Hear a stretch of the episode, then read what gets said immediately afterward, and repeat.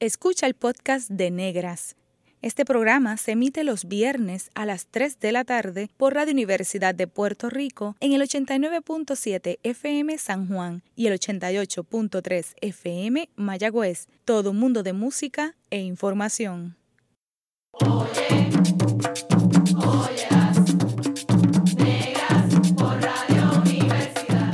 Cadena Radio Universidad de Puerto Rico presenta Negras producido por Colectivo ILE, un espacio para visibilizar proyectos antirracistas y educar de forma crítica e informada sobre la negritud y la racialización.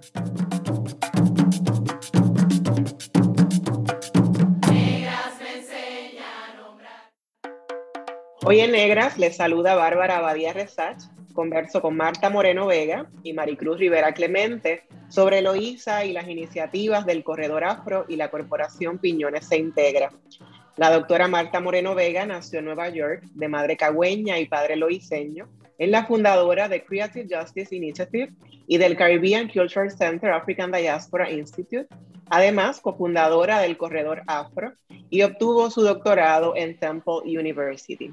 Por su parte, Maricruz Rivera Clemente es la fundadora y directora de la corporación Piñones se Integra, COPI, cofundadora del Corredor Afro y la doctoranda en la Escuela Graduada de Trabajo Social Beatriz Lasalle de la Universidad de Puerto Rico, recinto de Río Piedras. Bienvenidas a Negras, ¿cómo están? Bien, bien, gracias por la invitación.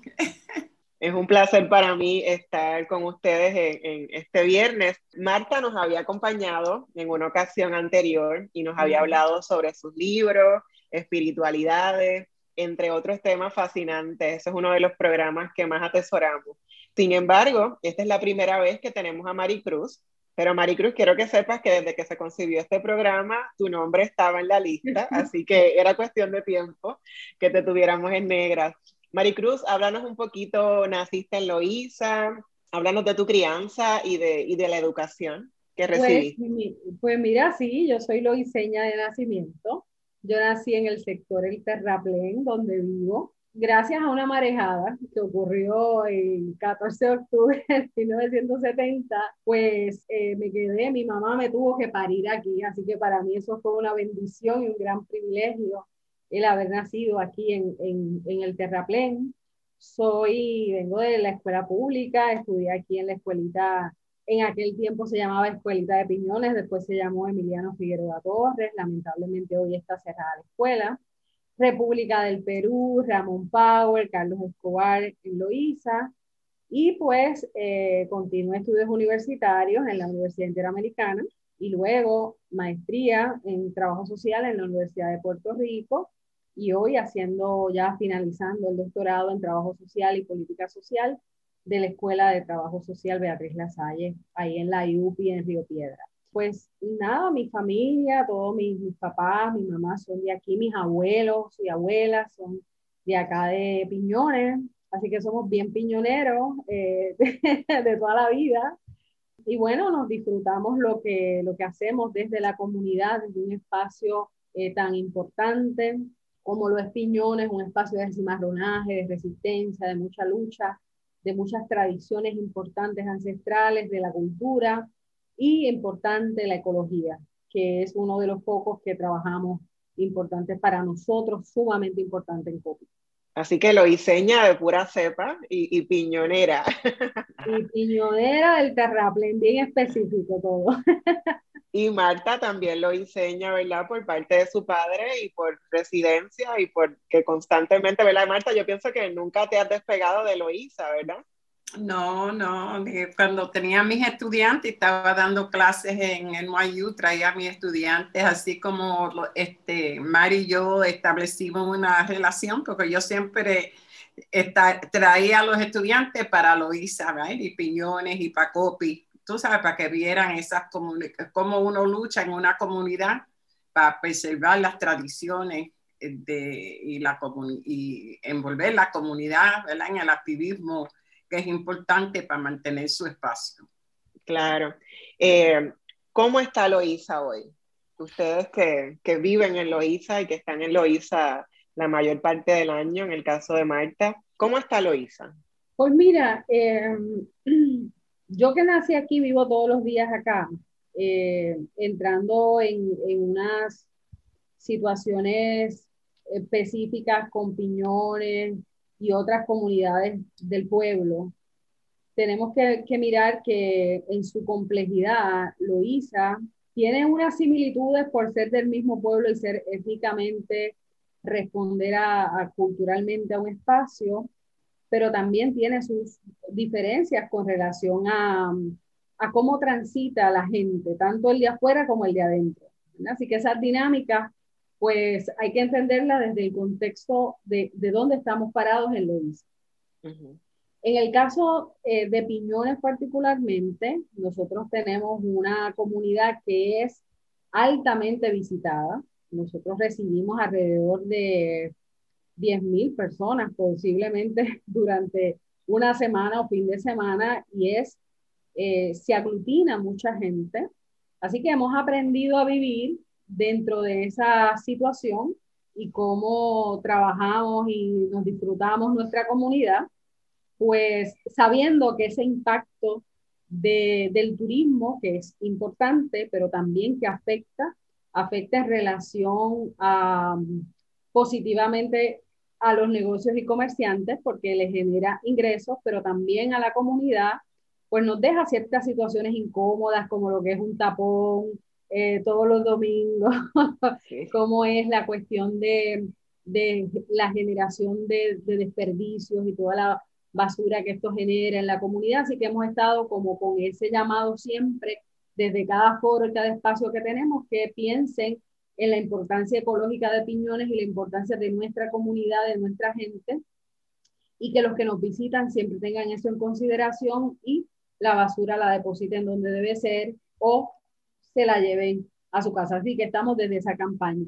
Lo hice en otras comunidades y otros, y otros espacios. Seguimos como opiniones también, los espacios de lucha, los espacios de resistencia. Es importante reconocer el trabajo desde las comunidades que cada, cada gente está haciendo en Loíza y eso pues ha contribuido muchísimo también a, a otra forma de mirarse y de verse. Te puedo decir, el, pues la gente Juanpi y María Luisa desde el espacio de Lancón y la lucha que, que aquí tienen de resistencia también, eh, gente de Tocones, la gente en el mismo pueblo, eh, en el casco del pueblo, eh, Villa Cristiana, así cuando tú miras Loíza, haces ese mapeo, haces esa cartografía, vas a encontrar que hay mucha gente haciendo cosas hermosas, que hay mucha gente que está luchando, que hay mucha gente que está aportando a la cultura, a lo que es cultura en general, ¿verdad? Cómo, cómo trabajamos. Y obviamente el efecto que, que causa el endeudamiento de Puerto Rico, pues también es un endeudamiento para nuestra gente. Es un empobrecimiento en servicios, eh, servicios públicos, es, la, mm, es, es el cierre de escuelas pues afecta también a nuestras comunidades, la cuestión del COVID pues obviamente eh, deja a nuestros niños fuera de las escuelas y espacios donde eh, pues teníamos para poder eh, compartir y, y, poder hacer un trabajo más colectivo, aunque ese trabajo no se detiene. Hemos sido creativos, siempre estamos en el cimarronaje ahí puro de lucha y de buscar alternativas de cómo podemos eh, trabajar con o continuar nuestro trabajo, eh, como el trabajo artístico, por ejemplo, de nuestro hermano Samuelín, eh, Daniel, ese trabajo que, que, se está haciendo y obviamente desde el trabajo que está haciendo Copia hace ya 22 años en la comunidad y ahora con el proyecto del Corredor Astro, pues cómo seguimos trabajando desde la comunidad, con la comunidad, y servicios o, o, o, personal o artistas o profesionales o gente común y corriente que viene desde afuera también a colaborar con nosotros. Marta, ¿cómo ves tú a Loisa? Cuando has estado yendo y viniendo, ¿cómo, cómo ves el pueblo? Bueno, eh, también este, yo lo veo en un contexto internacional, ¿verdad? Porque yo había viajado a Brasil, a Trinidad, a Haití, a Santo Domingo, tú sabes, y uno tiene que ver la condición nuestra en el sistema global, ¿verdad? Internacional. Y lo que yo veo la, es la similitud en términos de cómo se tratan las comunidades negras, las comunidades nuestras, ¿verdad? En el mundo, por el racismo, por la exclusión y la falta de servicio, ¿verdad? Que deben de estar. Y eso no es solamente en Loíza, eso se ve en los candombres de Brasil, eso se ve en este, los iglesias de Cuba. Tú sabes, se ve constantemente el trato de nosotros como descendientes de este, ancestros negros, ¿verdad? Africanos.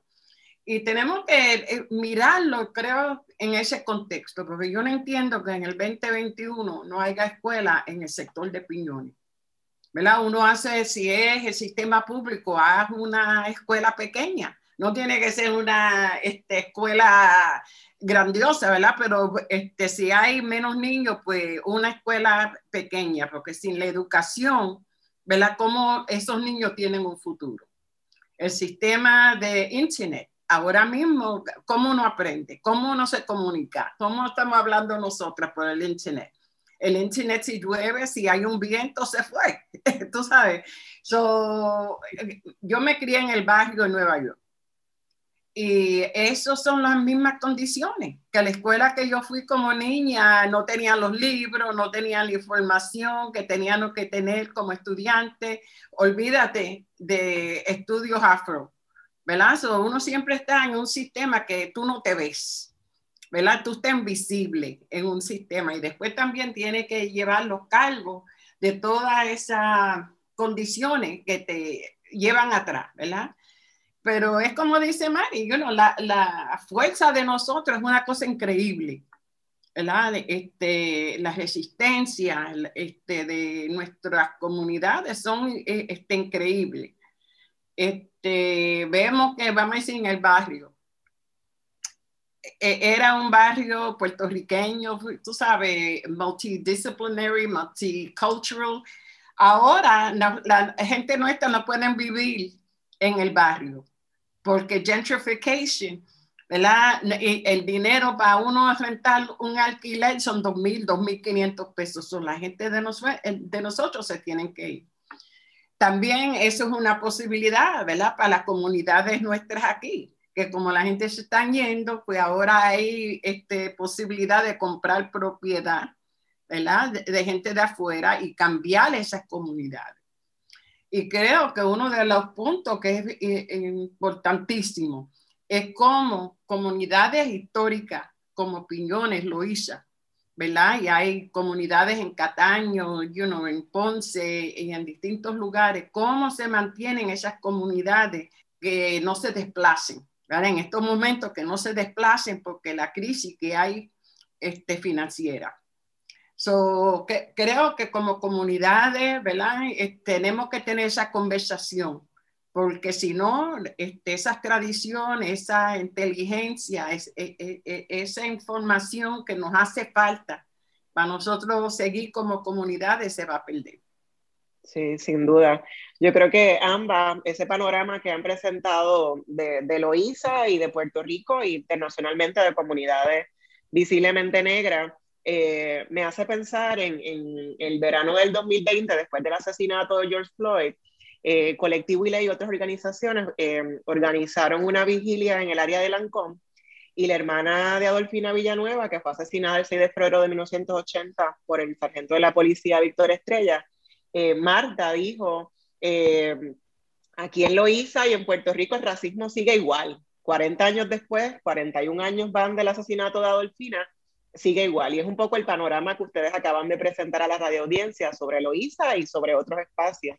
Entonces, eh, esa, mm, ese panorama vis a vis eh, el cimarronaje, la resistencia, ¿verdad? Pero, ¿cuáles son los retos principales? Porque Marta menciona para poder retener nuestros terrenos, lo que nos pertenece ancestralmente, lo que nos pertenece por, por, por herencia, por, por historia, como el caso de Adolfina, ¿no? Donde estaba su casa.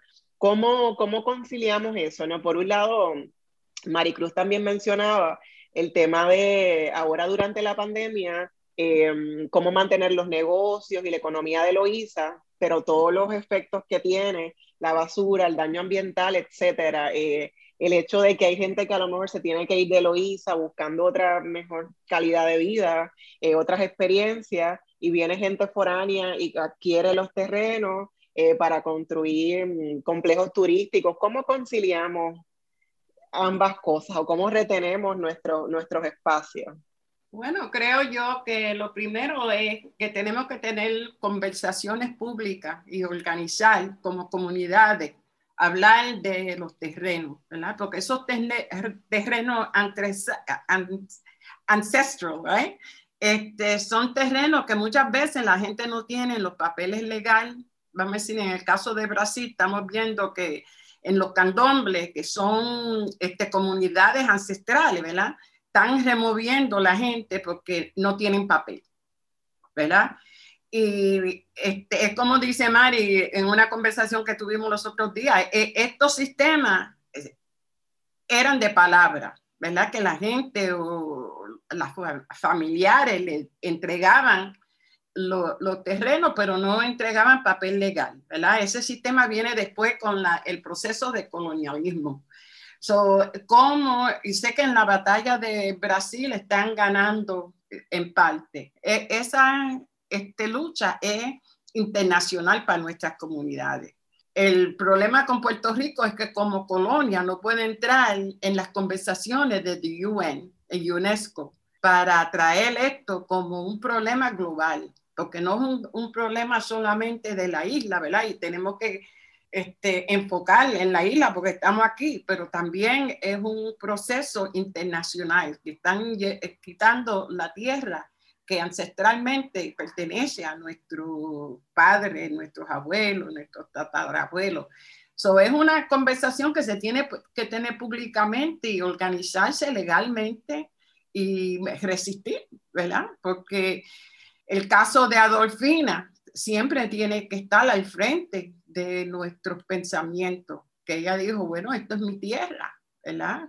Ancestralmente era su tierra, pero vinieron y la mataron y la mataron por un sistema legal porque no tenía papel. ¿verdad? Y tenemos que ver eso, que eso es lo mismo que nos pasa en el barrio, de, en los barrios eh, internacionalmente. Y tenemos que este, pegarle atención a eso en términos de todas las crisis que tenemos. Si no tenemos tierra, no tenemos comunidad.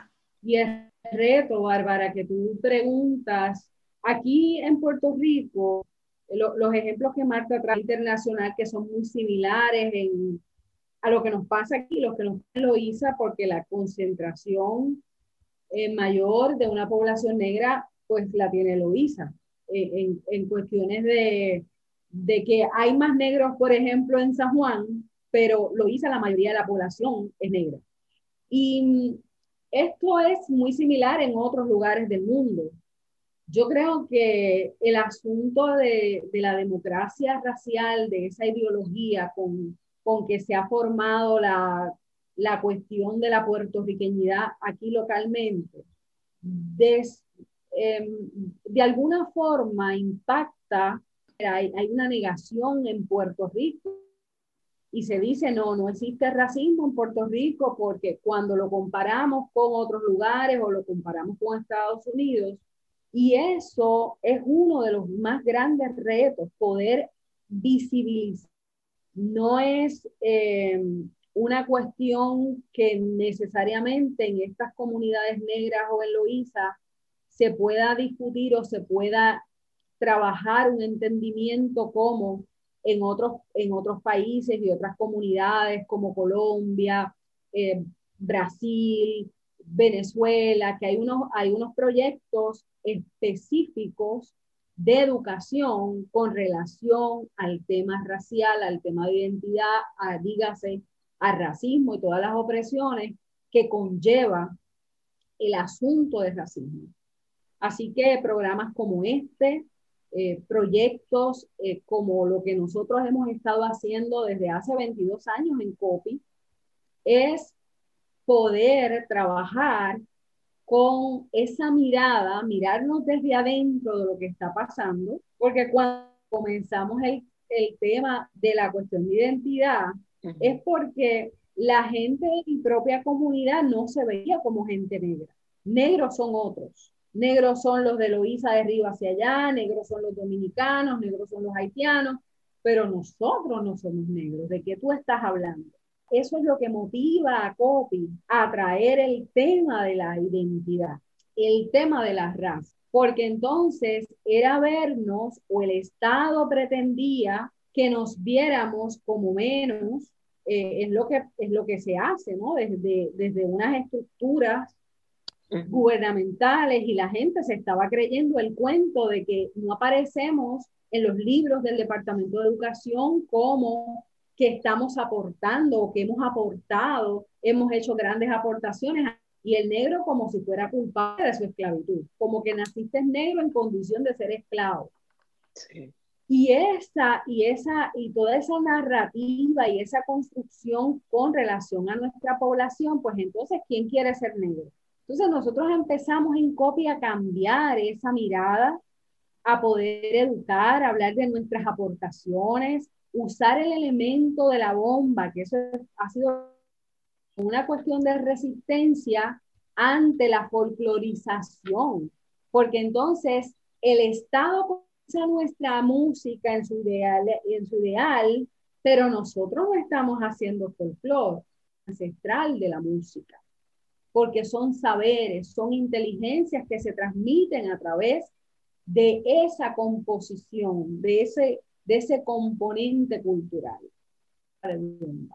Así que cómo, cómo posicionar nuestras tradiciones que han sido demonizadas, esos elementos desde la espiritualidad de la música, los saberes, cómo poder utilizar, retomar ese valor cultural, ese valor social que con, con la dignidad que merece eh, nuestra comunidad. Y por eso es importante ver, tú sabes, la mirada de Puerto Rico al mundo, ¿verdad? Porque eh, eh, esa información para que Puerto Rico se vea como parte del mundo.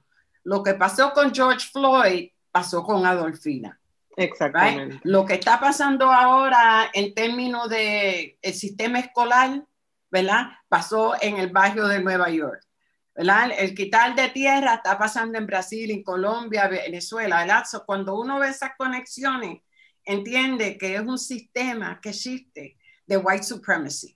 Definitivo. La importancia de, de, nombrarlo, ¿no? Y me pareció súper importante cuando mencionaron el hecho de que Puerto Rico es una colonia, dificulta que se hable del caso de Puerto Rico como se habla de otros países. O sea, esto no es un asunto exclusivo de uno, o sea, no, nos une, la negritud nos une, pero también nos unen los problemas que se asocian en cómo hemos sido racializados como inferiores. Eh, también Maricruz mencionó el cierre de escuelas en Loíza también. Eh, y Marta decía, pues si a lo mejor se reduce la, la población, pues la escuela puede ser más pequeña, pero no hay que cerrarla, ¿no? Y si miramos las escuelas que fueron cerradas durante eh, el mandato de, de, la convicta secretaria de, de, Educación, Julia Keller, son en comunidades empobrecidas, comunidades no blancas en Puerto Rico. O sea, hay unas conexiones, pero en la medida que el Estado no reconoce eh, el racismo antinegro que existe en Puerto Rico y que se sobrevive en Loíza y se sobrevive en todo el archipiélago, pues no les parece importante, pues no, no hay que solucionar un problema que no, que no se reconoce. Y me parece bien importante todo lo que ambas han dicho. Y también, Maricruz, me pareció interesante que mencionaste cómo surge la corporación Piñones se integra con esa mirada de, de, repensar o replantearse la identidad negra de Loíza, ¿no? Eh, el uso de, de la bomba, eh, romper con esa noción de la folclorización de la negritud como algo que solamente pues, se presenta al Día de la Puertorriqueñidad o, o de lo que se habla el 22 de marzo en la pseudoabolición de la esclavitud, es, bien importante, ¿no? Cómo rescatar y cómo sobre todo el trabajo que ustedes hacen desde el corredor afro y desde COPI eh, con las comunidades. Es también que esas, las comunidades son parte de esos procesos de repensarnos como personas negras. Eh, me gustó cuando dijiste, ¿no? O sea, no podemos seguirle el juego al Estado, que no les conviene que digamos que somos gente negra. Para el proyecto de estabilidad, para el Congreso no les, no les importa que Puerto Rico, no les conviene que Puerto Rico se vea como un país, ¿verdad? Eh, negro, ¿no? Por las connotaciones que tiene ese mismo white privilege, ¿no? Ese privilegio blanco. Em, ¿Puedes hablar un poquito más de copy? ¿Qué están haciendo? Llevan 22 años, así que ha sido una trayectoria impresionante de trabajo. Llevamos 22 años con el machete en la mano, como digo yo, eh, haciendo, haciendo un trabajo eh, para toda la comunidad y lo que fue bien curioso para nosotros es que empezamos con la intención de trabajar para Piñones porque es donde estábamos. Eh, pero realmente inmediato COPI se convirtió en un proyecto del país y para, para nuestra sorpresa, porque pues organizamos para la comunidad por los asuntos que estábamos viviendo, las amenazas de desplazamiento que teníamos en, bueno, que tenemos desde 1967. Hemos estado amenazados de ser expropiados de nuestro territorio negros y marrón.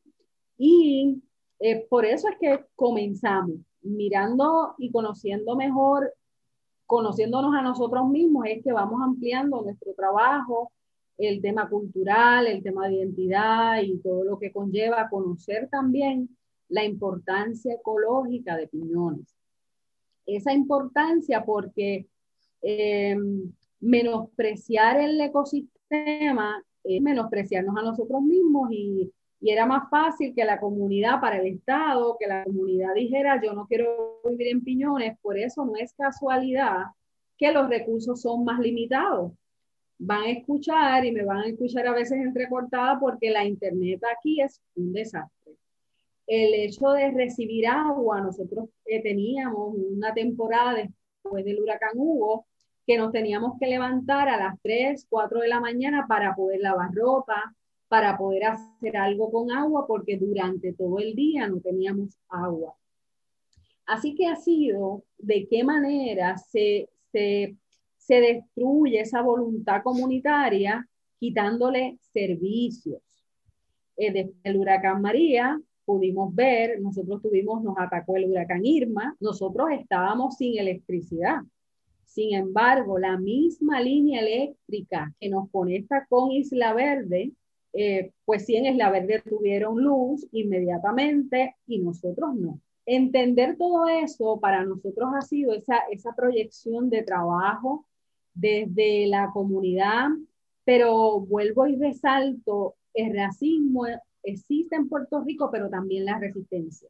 Así que nosotros no hemos dejado de luchar y de resistir contra estas, eh, contra todas estas opresiones Así que parte de todo el trabajo que hemos estado haciendo siempre es en respuesta a los temas que ocasionan o la no acción del Estado o a veces el desinterés de los ciudadanos, estar ahí, COPI, como ese espacio de negociación, de pensamiento crítico, de articulación en, en hermandad con otras instituciones, con nuestras propias organizaciones internas y con un trabajo que mucha gente que ama piñones, pues siempre está en la disposición también de contribuir, de colaborar y de hacer.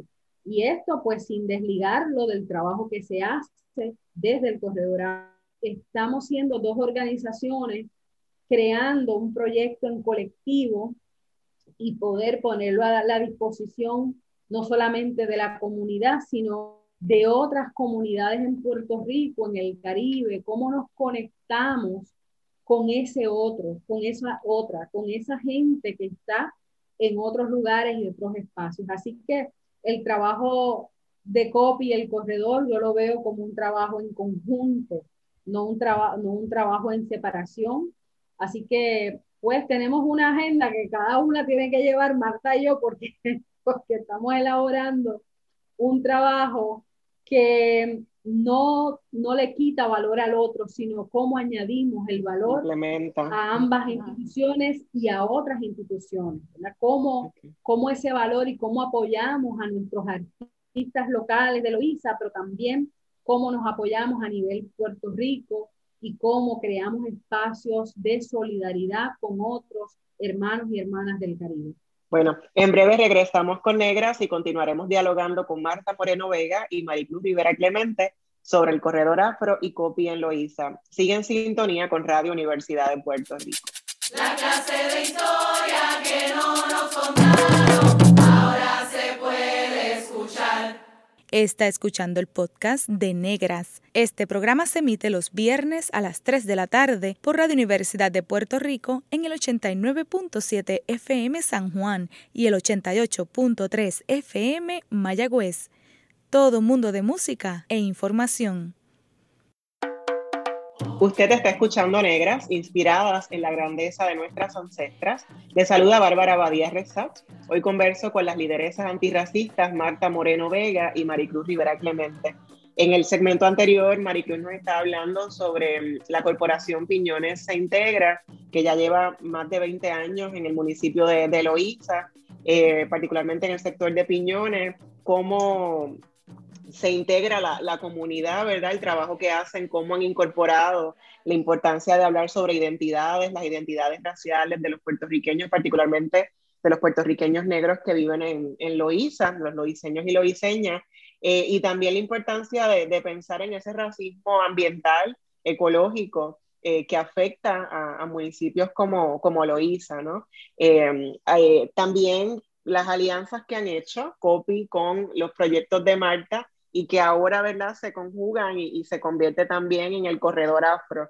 Eh, decía Maricruz, ¿verdad?, que no son dos proyectos separados, sino que se complementan.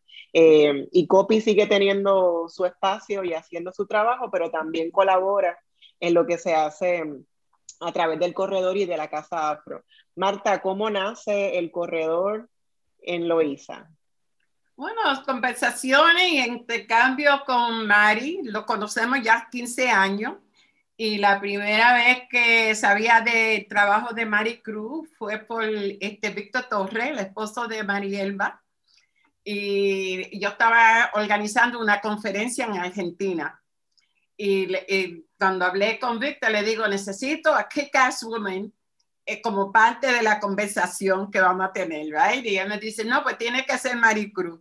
So, invitamos a Maricruz para esa conferencia y desde ese punto hemos estado intercambiando entre los estudiantes míos de Nueva York y el trabajo que ella está haciendo aquí. Y ahora cuando decidí este, que quería venir a vivir en Puerto Rico, empezamos a hablar otra vez de cómo mantenían esa comunicación con los jóvenes de Nueva York, con los artistas, con la brega de trabajar la cuestión de antirracismo, de establecer un espacio de pensamiento, ¿verdad? De cómo uno tiene una narrativa de acción que es distinta a la que existe, ¿verdad? Porque nosotros todos hemos aprendido por un sistema colonial, que, ¿verdad? Que nos han instruido en un sistema de usar palabras de cierta forma que uno mismo no se ve con poder, ¿verdad? Y cómo uno crea una narrativa de poder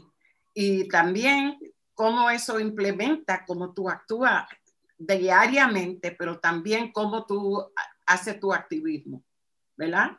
Y por eso fue que todos los proyectos que estamos desarrollando es esa inteligencia, ese activismo, esa resistencia. Ejemplo, ¿quién lo están haciendo? Pero importante es crear instituciones nuestras, ¿verdad?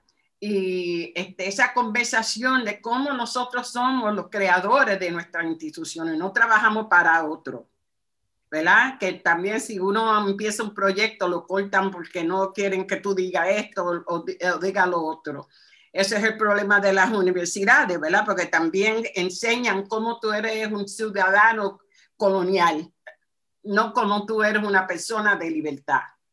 Y eso es lo que estamos creando con, eh, con Corredor Afro y Casa Afro, que tú puedes venir y, las investigaciones que estás haciendo, tú las estás haciendo porque es necesario, no porque alguien te va a decir, no entre por ahí, entra por allá, ¿verdad? Y si vamos a corregir la información que hay en los libros, tenemos que hacer esas investigaciones y tenemos que hacer esas investigaciones de nuestras comunidades, la inteligencia de los mayores, ¿verdad? esa inteligencia que los estudiosos vienen y le preguntan a ellos y después escriben sobre las comunidades nuestras, pero son de afuera. Tenemos que hacer esas investigaciones de adentro. So, ese es el proceso que estamos desarrollando, como dice Mari, you know, es, un, es un complemento del trabajo que estamos desarrollando, ¿verdad? Creative Justice being an international organization y Copy, you know, being grounded here, pero también internacional porque toda la gente que vienen paran en Copy. Y este, la exposición que tenemos ahora, Negro, Negra, Negrex, right? Estamos viendo que sigue un, un, un proyecto que empieza Erwin Velázquez, ¿verdad? 25 años atrás es la primera exposición que los artistas negros, ¿verdad? Participan. Y muchos de los artistas no querían participar porque había la palabra negra o negro en el título. Y ahora, en estos momentos, estamos viviendo en un momento histórico y tenemos que entenderlo como un momento histórico. Y cómo nosotros cogimos o cogimos advantage, ¿cómo se dice? Este, usamos estos momentos, ¿verdad? Eh, que hay una conversación global sobre antirracismo, ¿verdad? ¿Cómo lo usamos para mover este, nuestros proyectos? y no digo proyectos de organización, pero proyectos nuestros como una comunidad global afro, ¿verdad? ¿Cómo la usamos? Como hicimos en Sudáfrica, en, en este, en el 2011, como tú sabes, eh, eh, ha habido conferencias en Venezuela, en Colombia, hablando cómo comunidades global accionamos, ¿verdad? Lo que necesitamos. Y esto es un momento histórico y lo debemos de utilizar al máximo. El Corredor Afro tiene su sede en un barrio de Loíza.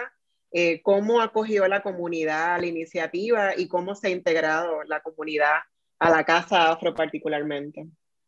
Bueno, todo el mundo que ha trabajado a construir la, la, la, el, ¿cómo es? la sede este, ha sido de la comunidad tenemos que darle gracias a Ángel, a Miguel, como, este, gente que viven en la comunidad, han vivido en la comunidad, que nos ha ayudado a construir. Mari, clave, porque ella nació en Terraplén, porque todo el mundo la conoce como la alcaldesa ¿verdad? de Terraplén. ese proceso ha sido uno de entregar slowly, tú sabes, eh, uno no viene a imponer nada, uno viene a abrir puertas y este, cuando hubo terremoto que se dio en, en también en, en la área de Terraplén, la comunidad vino a parar en este Casa Afro, porque estamos en el punto más alto, ¿verdad? Sí. So, este, vimos que teníamos también otro rol, ¿verdad? No solamente cultural, pero también puerta abierta para lo que se necesita y lo que requiere de nosotros las comunidades. So, estamos ahí. Qué proyecto tan precioso, ¿no? Esa, en un momento de crisis y de que la gente se siente vulnerable, saber que hay una casa ahí, ¿verdad? Segura, ese espacio seguro desde múltiples formas para la comunidad negra de Loíza y el sector terraplén.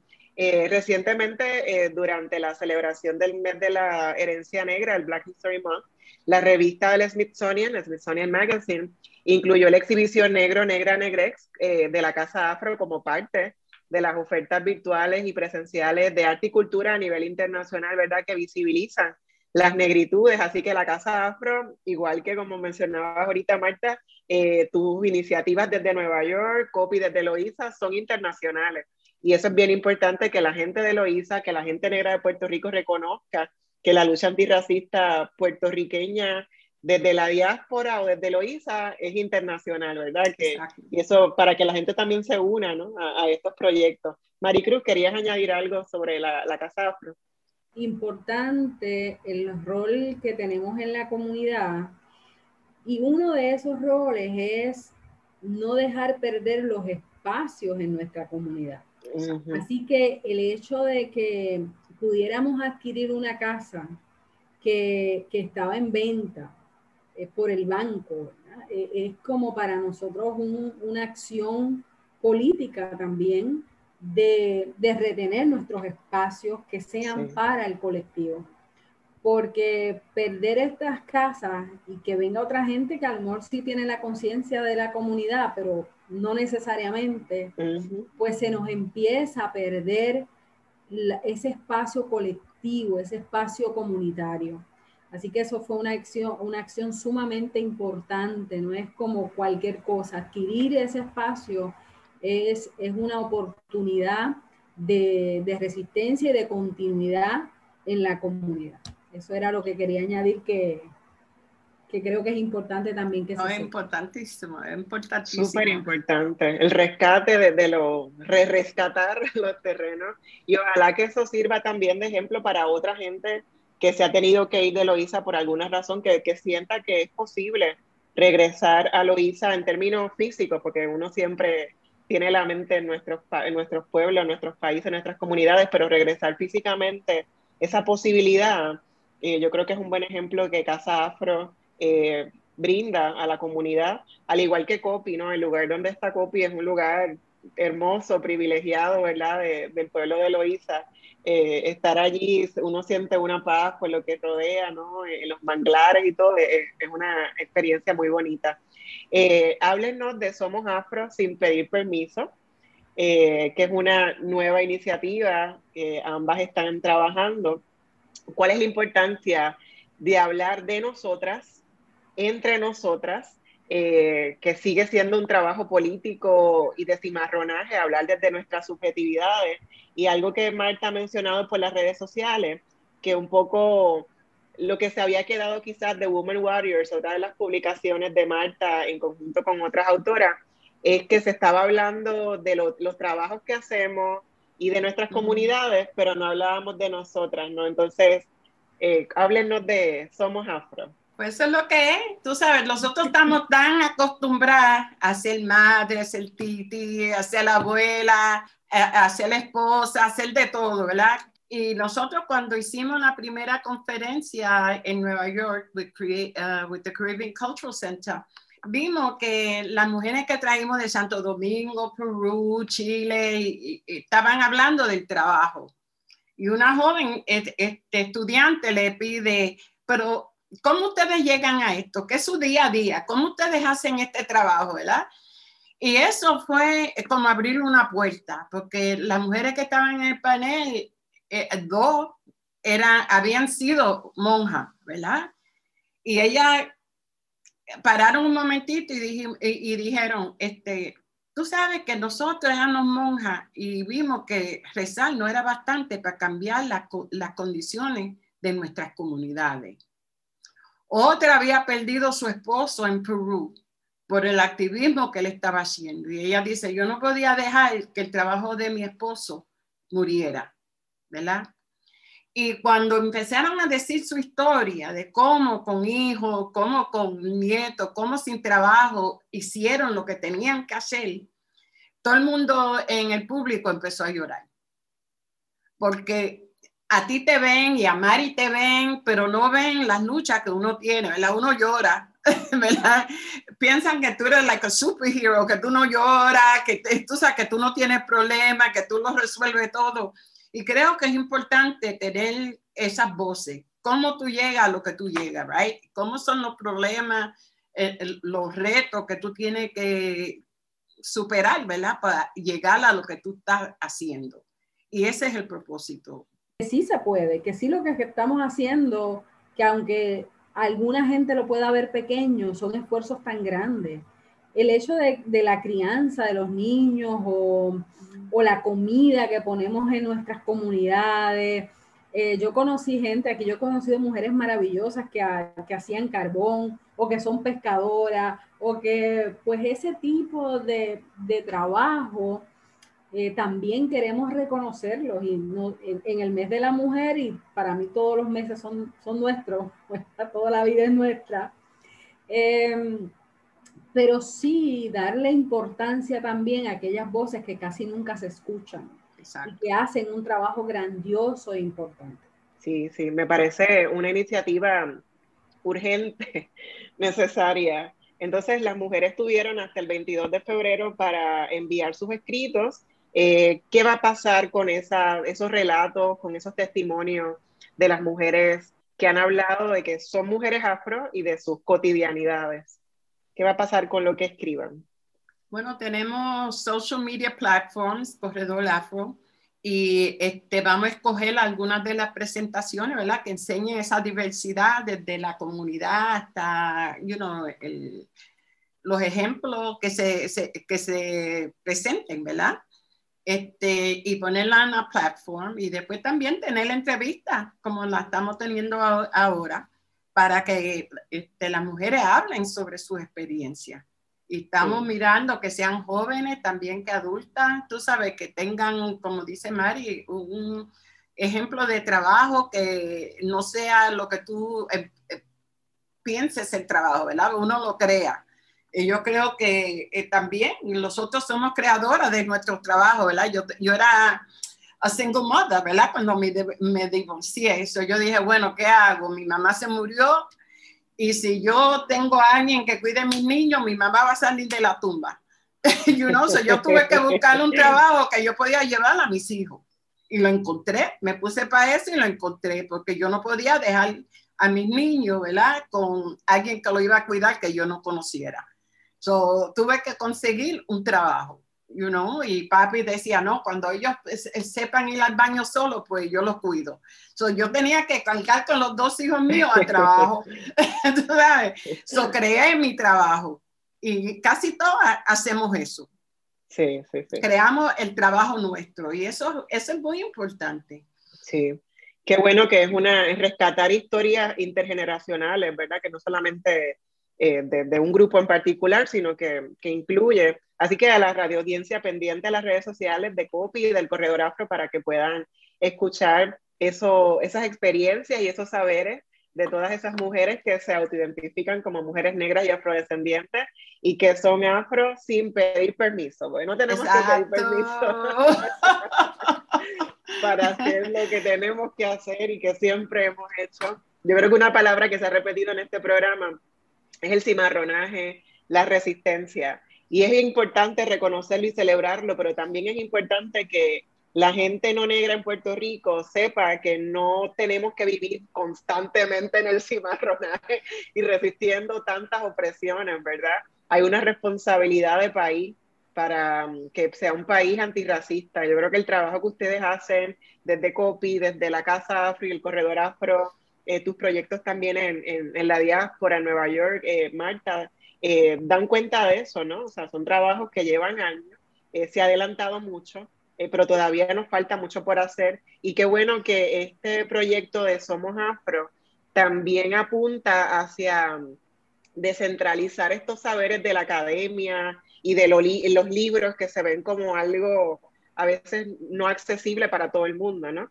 Y, y las voces también son fuentes de conocimiento, fuentes de saber, ¿no? El, eh, las recetas de comida son parte también de esos saberes. Exacto. Eh, esas mujeres que en Loíza que son, eh, cogen huelles y pescan huelles, también eso es bien importante. así que les agradezco que, que este proyecto, ¿verdad?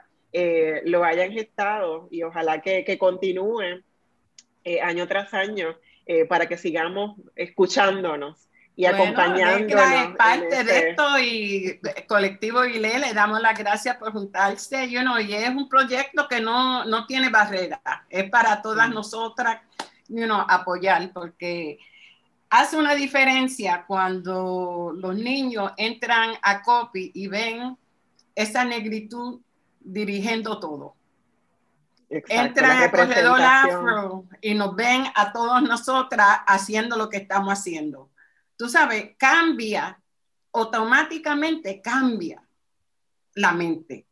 Definitivo. Porque ven gente que son inteligentes, que son creativos, que eh, lo quieren, que, que, los abrazan, tú sabes, no tanto en el periodo de COVID, pero tienen, you know, tienen una presencia que refleja quiénes son. Y eso que uno, uno mira, yo puedo llegar a hacer eso, yo puedo hacer lo que hace Maricruz yo puedo hacer lo que hace Marta, ¿no? Yo creo que las niñas y niños en general de Loíza tienen unos ejemplos mm, extraordinarios de mujeres lideresas comunitarias que históricamente han sacado a flote a Loíza, ¿no? Y que han estado luchando en pie de lucha constantemente contra todas las opresiones que, que lamentablemente sobrevive Loíza como, como pueblo, ¿no? Eh, de nuevo, eh, mencionaste, Marta, Colectivo y Ley, parte de esto, Negra. Para nosotras es un placer tenerlas a ustedes en este espacio. La cuestión de, de cuidar al más chiquito era la responsabilidad de toda una comunidad. No era solamente de papi y mami que a lo mejor tenían que estar trabajando, pero como el abuelo, como el vecino, que también es familia, como, como eso era colectivo cómo estábamos más seguros porque había otra gente cuidándonos. Y ese apoyo a los padres y a las madres era importante. Y es esa mirada, ¿verdad? Cuando mi papá salía a pescar, la pesca no era nada más que para nosotros, para los de la casa, era que se multiplicaba para la comunidad. Y ese es el trabajo que yo siempre he aprendido que debería ser esta lucha.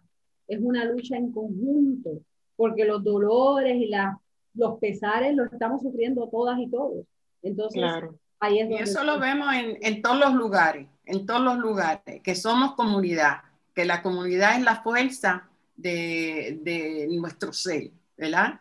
Y, estas, y estos conocimientos se llevaron a Nueva York, se llevaron a Filadelfia, se llevaron a New Jersey, a California, porque los padres nuestros llevaron y recrearon ¿verdad? estas tradiciones afuera. Tú sabes eso, eso es importante, por eso que la diáspora es tan importante, porque no solamente esos conocimientos se quedan aquí, viajan, ¿verdad? En la mente de nosotros cuando vamos a otros lugares. Y eso es importantísimo, porque eh, eh, estamos, ¿cómo es? Como cuando uno hace una planta y un farm, ¿verdad? Somos un jardín, tú sabes, de, de conocimiento que siguen creciendo y siguen expandiendo. Y esa, esa comunicación entre comunidad es importantísimo. Y entre organizaciones y entre gente que están haciendo este trabajo es importantísimo. Y después tú trajiste un punto que tenemos que ampliar, the anti-racism for allies, ¿verdad? Porque hay gente que no conoce nuestras comunidades y, y ahora tienen espacio para venir y aprender. ¿verdad? Porque si tú estás aprendiendo solamente en la universidad que es racista, tú sales de esa universidad, tú sales con un concepto racista, ¿verdad? Con un concepto que nuestras comunidades saben menos, tienen menos inteligencia, que si tú vas a nuestra comunidad es to get information y después te vas con the information, tú sabes, pero tú no estás viendo que the informant is the expert, you're not the expert, ¿verdad? The informant que te está dando la información is the expert, right? So that es, e, esa mirada tiene que cambiar, of like when you're doing research, cuando tú estás haciendo documentación, you know, you are part of that experience, you're not the observer, right? So mucha de la información que tenemos sobre las comunidades son alguien mirando de afuera adentro. Necesitamos esas investigaciones de adentro, right? Que entiendan all of the este, nuances of who we are and what we are to become. Bueno, yo tengo una última, tengo muchas preguntas, pero como no tengo tiempo, la última. ¿Cómo podríamos lograr que otros pueblos del archipiélago puertorriqueño emulen lo que ustedes hacen con COPI y lo que hacen con el corredor y la Casa Afro? La comunidad negra no es exclusivamente en Loíza, a pesar de que Loíza es el pueblo con mayor número de, de personas que se autoidentifican como negras. ¿Cómo, ¿Cómo lograr que haya una casa afro, que haya una corporación integrada y comunitaria en los 78 municipios del archipiélago. Siempre, siempre he dicho, Bárbara, que nosotros hablando en lo coloquial y con mucha humildad decimos, ojalá hubiese un copy en cada pueblo, ¿verdad? Y ahora decimos, ojalá hubiese un copy, un corredor afro en cada pueblo. Para nosotras sería un gran orgullo. Eh, todas las comunidades, en todos los pueblos hay comunidades negras, en todos lados hay negros, ¿verdad? Así que el trabajo colectivo y comunitario es, es importante en, todo, en todos los lugares y cómo hacer, bueno, esto que estamos haciendo. Yo creo que la conversación eh, es importante, ese trabajo colectivo, ese trabajo solidario, eh, en hermandad, y poner el corredor afro en esta posición importante de contribuir y colaborar, no solamente con Loíza, ya nosotros eh, desde el inicio vamos a hablar con la gente de la cuarta en Ponce, eh, con artistas en, en otros pueblos, así que es mirar el trabajo que se está haciendo en otros lugares, es mirar esos trabajos que ya están haciendo y a lo mejor descubrimos que hay más corredores afro por ahí y que hay más copy de lo que pensamos. Mami decía que no hay mal que por bien no venga, ¿verdad? Estamos todos encerrados, ¿verdad? Y ahora estamos comunicando por internet y webinars y conversaciones este, que antes no lo estaban haciendo al nivel que lo estamos haciendo. Y creo que antes uno tenía que ver si el periódico venía a cubrirte y esto y lo otro. Ahora tenemos voz. El internet, el webinar nos está dando voz. Y estoy viendo, you know, y como yo siempre estaba eh, eh, viniendo y saliendo y esto y lo otro, en estos momentos hay más conversaciones aquí sobre eh, este, descendencia africana que yo he visto en los tremendos años que estoy viviendo en Puerto Rico. So, I mean, eso me da mucha esperanza, ¿verdad? Porque estoy viendo jóvenes entrando en conversaciones, eh, viendo gente cogiendo tierra y convirtiéndola en taking ownership of it. So, hay un momento ahora que se tiene que apoyar este momento y estas conversaciones da eh, eh, ese auge, ¿verdad? Porque yo creo que en cada lugar debe de ver lo que se necesita tener. Claro. Lo que uno tiene que entender es lo que se necesita tener para ese lugar y crearlo. Y si esto es un ejemplo, súper, ¿verdad? Pero cada pueblo tiene que analizar qué hacemos con este tema, ¿verdad? Y cómo creamos con este tema, ¿verdad? Y si se puede, porque yo te, di, eh, te diré que cuando Mari y yo decidimos que iban a comprar la casa, las dos los miramos y digo, ¿cómo vamos a hacer eso si no tenemos chavos? ¿Verdad? Y es esa, you know, hablando con gente y amistades y eso y lo otro, que empieza a, a cubrir esa, e, esa energía, ¿verdad? Uno no lo hace solo, lo hace en comunidad. Exactamente. Yo estoy súper entusiasmada por, por, lo que sé que viene, ¿verdad? Lo que han hecho y por los proyectos que sé que, que, se van a seguir sumando. Eh, gracias por haber estado conmigo, Maricruz y Marta. Eh, y como siempre, gracias. Como siempre, agradezco al personal técnico de Radio Universidad por su apoyo en esta edición de Negras. No olviden sintonizar Negras el próximo viernes a las 3 de la tarde. Feliz viernes a todos. Cadena Radio Universidad de Puerto Rico y Colectivo ILE presentaron Negras, asumiendo nuestro justo rol como forjadoras de cambio. Acaba de escuchar el podcast de Negras. Le invitamos a que nos sintonice los viernes a las 3 de la tarde por Radio Universidad de Puerto Rico en el 89.7 FM San Juan y el 88.3 FM Mayagüez todo un mundo de música e información.